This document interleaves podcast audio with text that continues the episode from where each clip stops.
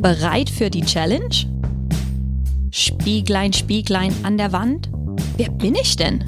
Ja, in unserer ersten Woche geht es um Selbstreflexion. Ich bin Sandy. Herzlich willkommen zu Echo Gottes.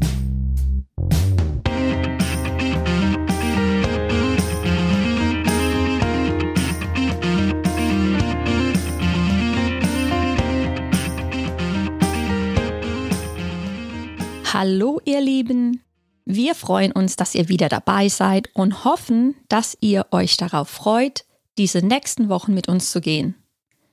Wenn ihr euch unser Teaser angehört habt, wisst ihr, dass Jessie sich in diesen nächsten Wochen etwas ausklingt, um an unserer Produktion für das neue Jahr zu arbeiten. Wenn ich also alleine bin, so wie heute, dann wisst ihr Bescheid. Wir steigen nun direkt in unser erstes Thema Selbstreflexion.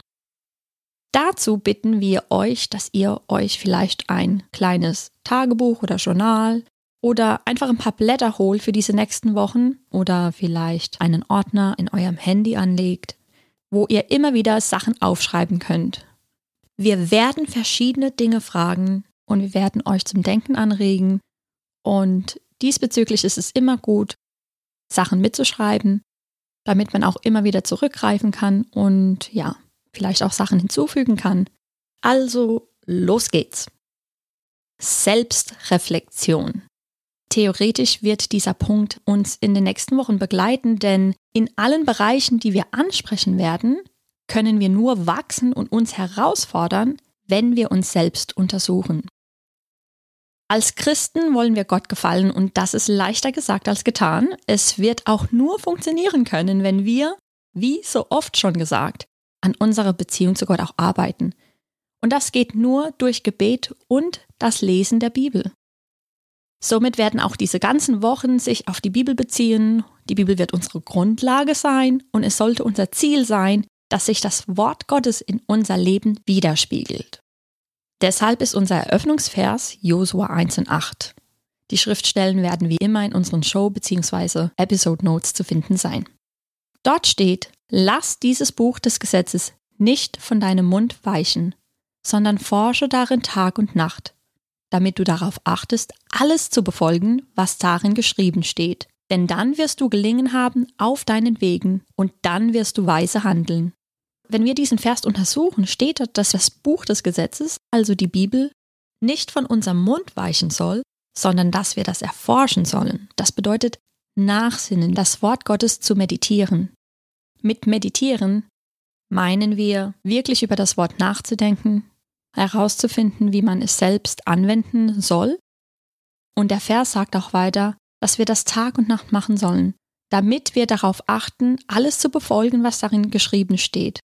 Also auch hier lesen wir die Wichtigkeit, die Bibel lesen zu müssen, damit wir auch wissen, was wir zu befolgen haben. Es ist also unsere Verantwortung. Und des Weiteren steht, und ich lese jetzt einfach mal die Elberfelder Version, denn dann wirst du auf deinen Wegen zum Ziel gelangen und dann wirst du Erfolg haben. Das heißt, in diesen nächsten Wochen wollen wir wirklich nachforschen, was die Bibel zu sagen hat, denn nur durch Gottes Hilfe und durch sein Wort können wir Erfolg, also gelingen haben in unserem Leben. Alles, was in der Schrift steht, möchte uns nämlich helfen, unser Leben so gut wie möglich zu führen, ohne die Last der Sünden zu tragen, gewisse Fehler einfach erst gar nicht zu machen. Aber wir sind ja Menschen und wir neigen dazu, Fehler zu machen. Dank der Gnade Gottes und der Liebe Gottes können wir aber in unserem Leben arbeiten. Vor vielen Jahren sagte mir mal ein guter Freund, der angefangen hatte, sich mit der Bibel auseinanderzusetzen, würden sich alle Menschen an das Wort Gottes halten, dann hätten wir ein richtig schönes und schmerzfreies Leben. Schmerzfrei im Sinne von emotional. So gerne wir es möchten, können wir andere Personen nicht verändern. Wir können jedoch immer an uns selbst arbeiten und sollten dies auch tun. Die eigene Einstellung zu Situationen oder zu Dinge im Leben ist also ein großer Schlüssel. Und diesen Schlüssel den besitzen wir.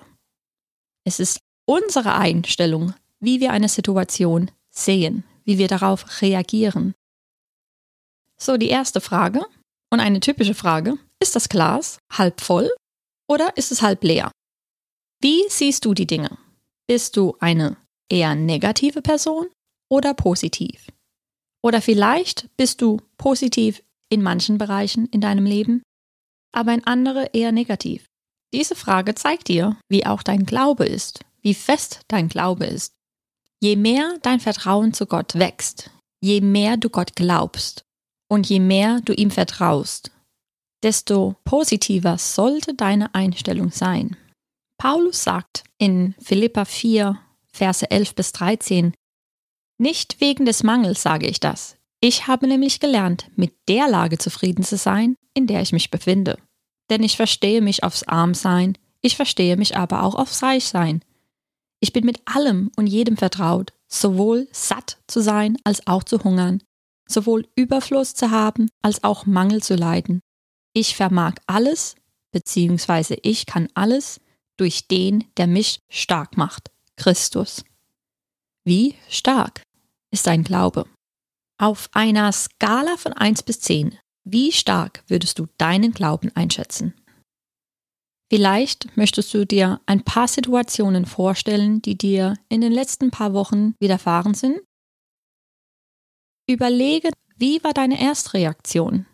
Nimm einfach diese Zeit, auch nach dieser Podcast, und denke darüber nach.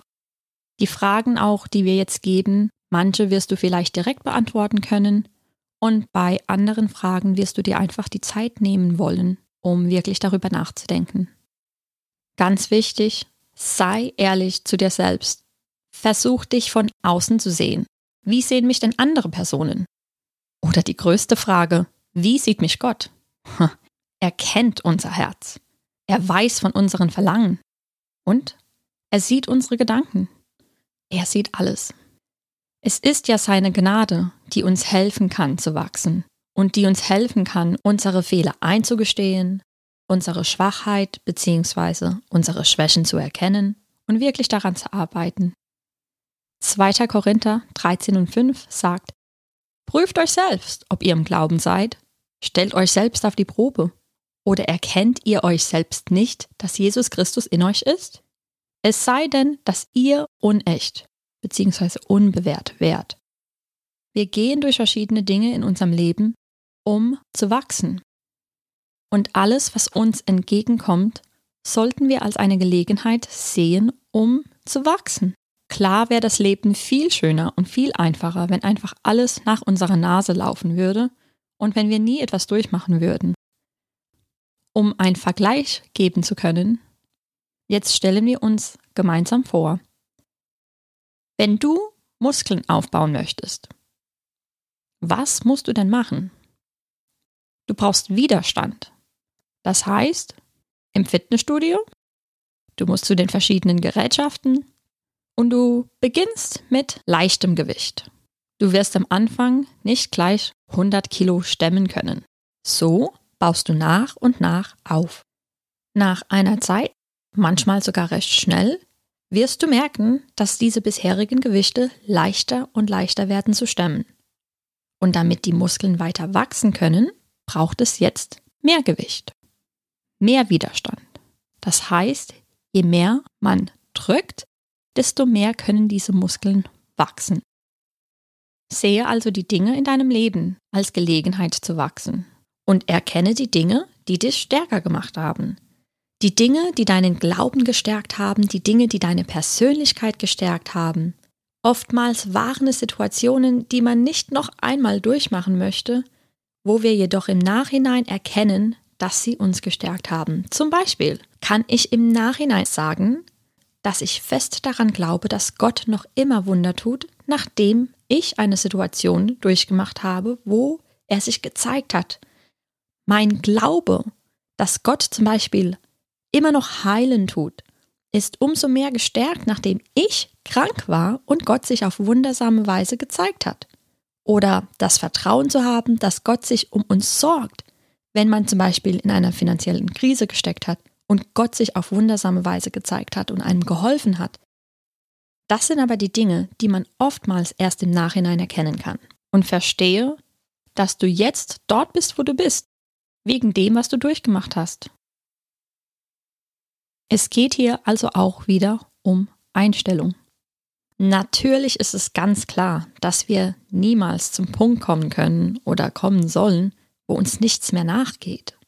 Aber diese allgemeine Einstellung zu verstehen, dass das Leben nicht einfach ist. Aber wir können wachsen und wir müssen nicht dort bleiben, wo wir sind. Wir müssen nicht auf diesem Level sein, auf dem wir uns befinden. Wir sollen wachsen. Es ist sehr einfach, die Fehler in anderen zu sehen. Und während wir diese Zeit nutzen für Selbstreflexion, hast du vielleicht Dinge, die du durchmachst oder worunter du leidest, wegen anderen Personen. In solchen Situationen muss dein Glaube an Gott gestärkt bleiben, vor allem dann, wenn man von anderen verletzt wurde oder verletzt wird. Dann kann man nämlich dazu neigen, nur noch die Fehler in anderen zu sehen und sehr kritisch gegenüber anderen zu werden. Und ja, Oftmals ist es einfach, die Fehler in anderen Personen zu erkennen. Wir dürfen jedoch nicht vergessen, regelmäßig selbst in den Spiegel zu schauen, biblisch gesehen. Matthäus 7 und 4 sagt, oder wie kannst du deinem Bruder sagen, halt, ich will den Splitter aus deinem Auge ziehen und siehe, der Balken ist in deinem Auge. Oftmals wollen wir anderen Personen helfen und denken uns, ach, wenn die Person einfach nur das ändert, dann könnte die Person so viel glücklicher sein oder ein besseres bzw. wesentlich einfaches Leben haben. Aber stecken bei uns selbst fest. Wenn du also in diesen nächsten Wochen ganz ehrlich zu dir bist und dich wirklich unter die Lupe nimmst, wird dir Gott helfen. Matthäus 7, 7 und 8 sagt, Bittet, so wird euch gegeben, sucht, so werdet ihr finden, klopft an, so wird euch aufgetan. Denn jeder, der bittet, empfängt. Und wer sucht, der findet. Und wer anklopft, dem wird aufgetan. Wir werden suchen und wir werden finden. Wir werden Gott bitten und wir werden empfangen. Und wir werden anklopfen und uns wird aufgetan. Und es werden sich neue Wege zeigen. Daran glaube ich ganz fest. So, und jetzt kommt eure kleine Herausforderung. Macht euch eine Liste über eure Stärken und Schwächen. Gleich vorweg, oftmals, außer man ist sehr von sich überzeugt, aber oftmals fällt es einen viel leichter, seine Schwächen zu sehen. Und diese Liste ist oftmals auch viel länger. Es kann also sein, dass du länger darüber nachdenken musst. Mensch, was sind denn überhaupt meine Stärken? Das ist, wie gesagt, normal. Und wenn du dich wirklich traust, dann nimm die Zeit und such dir eine Person, der du vertraust. Und frage diese Person nach deinen Stärken und Schwächen. Ob das jetzt der Ehepartner ist, vielleicht die Eltern oder vielleicht die beste Freundin oder den besten Freund. Aber ganz klar, das Vertrauen muss da sein, dass man sich da nicht angegriffen fühlt. Also auch wenn die Personen das sagen, und du es nicht annehmen möchtest, ist es aber wahrscheinlich Fakt, dass das die Personen so sehen. Das heißt, die Schwächen, die du hast und die Stärken natürlich, das sehen die Personen so oder so, ob du es nun anerkennst oder nicht. Und wie viel besser wäre es, wenn du doch daran arbeiten könntest. Sieh das also als Gelegenheit, um zu wachsen und nicht als einen Angriff. So, und danach machen wir eine Auflistung über Siege und Kämpfe bzw. Erfolge und Ziele. Hier wollen wir uns auf dieses Jahr konzentrieren. Mit Siege und Erfolge meinen wir, welche Ziele hast du erreicht? Und mit Kämpfe bzw. Ziele, wofür kämpfst du noch? Also wonach strebst du? Wir reden hier nicht von Niederlagen bzw. Verluste, sondern aktuelle Kämpfe, also Dinge, die du erreichen oder besiegen möchtest. Das heißt, wenn wir an Siege denken, stell dir die Frage, was hast du dieses Jahr erreicht? Was hast du überwunden? Was hast du denn an dir geändert? Was hast du besiegt?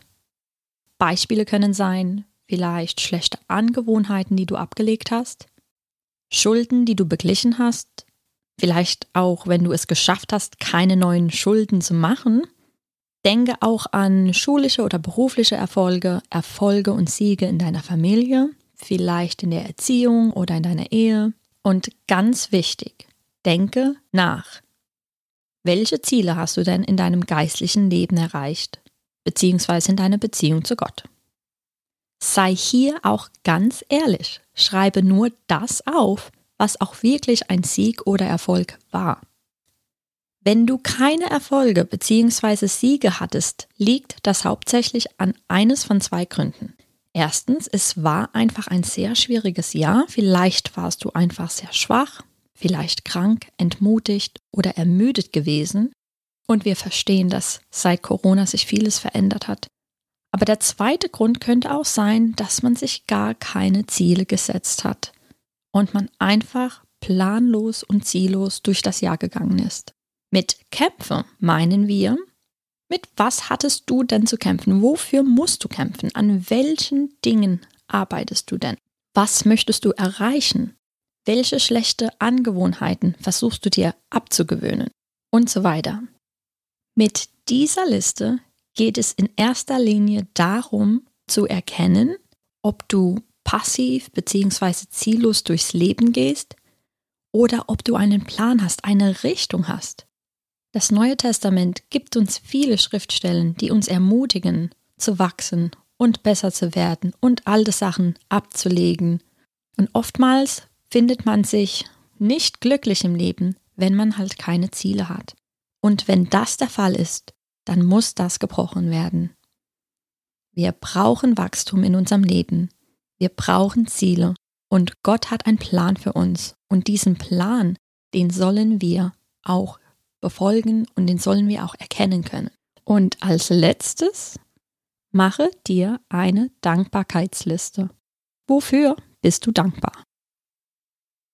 Ich finde, wir leben in einer Zeit, wo wir so undankbar sind wie noch nie zuvor. Vielleicht rede ich hier auch nur über mich selbst, aber ich glaube, das ist eine Pandemie. Eine Pandemie der Undankbarkeit. Wir haben so viel wie noch nie zuvor und sind so undankbar wie noch nie zuvor. Immer mehr wollen, nicht zufrieden sein mit dem, was wir haben. Wir leben halt auch in einer Zeit, wo so ein stetiger Wandel ist und die Trends sich so ändern und alle Geräte immer schneller modernisiert werden und man einfach immer mithalten muss, denkt man zumindest. Und plötzlich findet man sich vor, allgemein unzufrieden zu sein und vieles nicht mehr wertzuschätzen. Das ist sehr gefährlich.